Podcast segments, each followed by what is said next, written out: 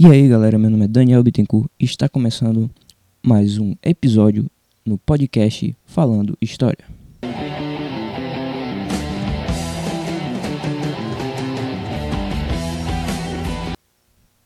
Nesse podcast vou abordar a importância das propagandas na Segunda Guerra Mundial e de como foi a influência dessa ferramenta para o desenvolvimento e o desfecho da guerra e relacionar esse tipo de propaganda com as fake news atuais ou notícias falsas.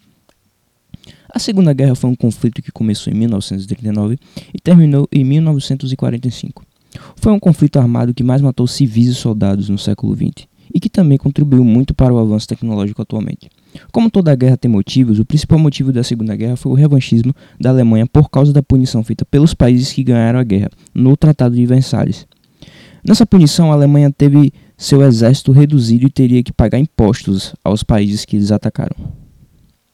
Eu imagino também como os alemães ficaram muito putos com isso. Enfim, no meio disso tudo, toda a Alemanha estava enfrentando uma grande crise econômica. Aí então, surge um cara que vai levantar a autoestima do povo. Sim, Hitler. Hitler, o partido nazista, utilizou-se muito da propaganda para difundir suas ideias racistas e preconceituosas.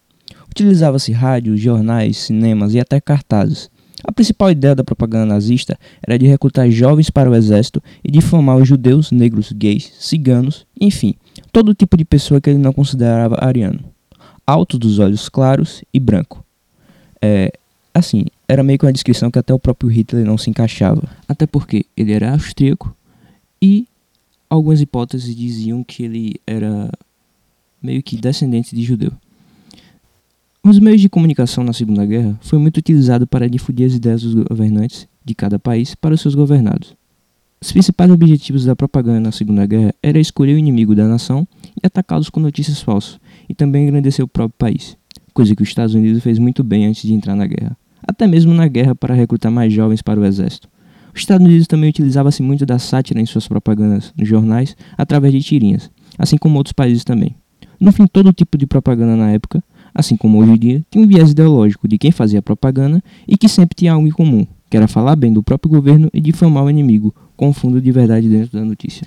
Atualmente, as notícias falsas têm o mesmo objetivo de trazer um ponto de vista em comum ligado à verdade, como por exemplo a laranja. É uma fruta. Então, tudo que for laranja é uma fruta? Porém, a laranja é uma fruta, mas também é uma cor.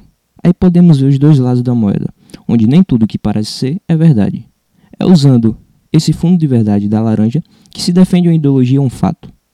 Quando um assunto ou notícia se trata de ideologia, as fake news relacionadas ao mundo político saem em liderança, desde o século passado, como vimos agora há pouco. Elas têm interferência no meio político, principalmente em época de eleição, onde cada político e partido usam de suas propostas para fazer a campanha, mas também querem eliminar a oposição, usando notícias falsas, difamando os próprios. Para isso, chegar ao poder com facilidade.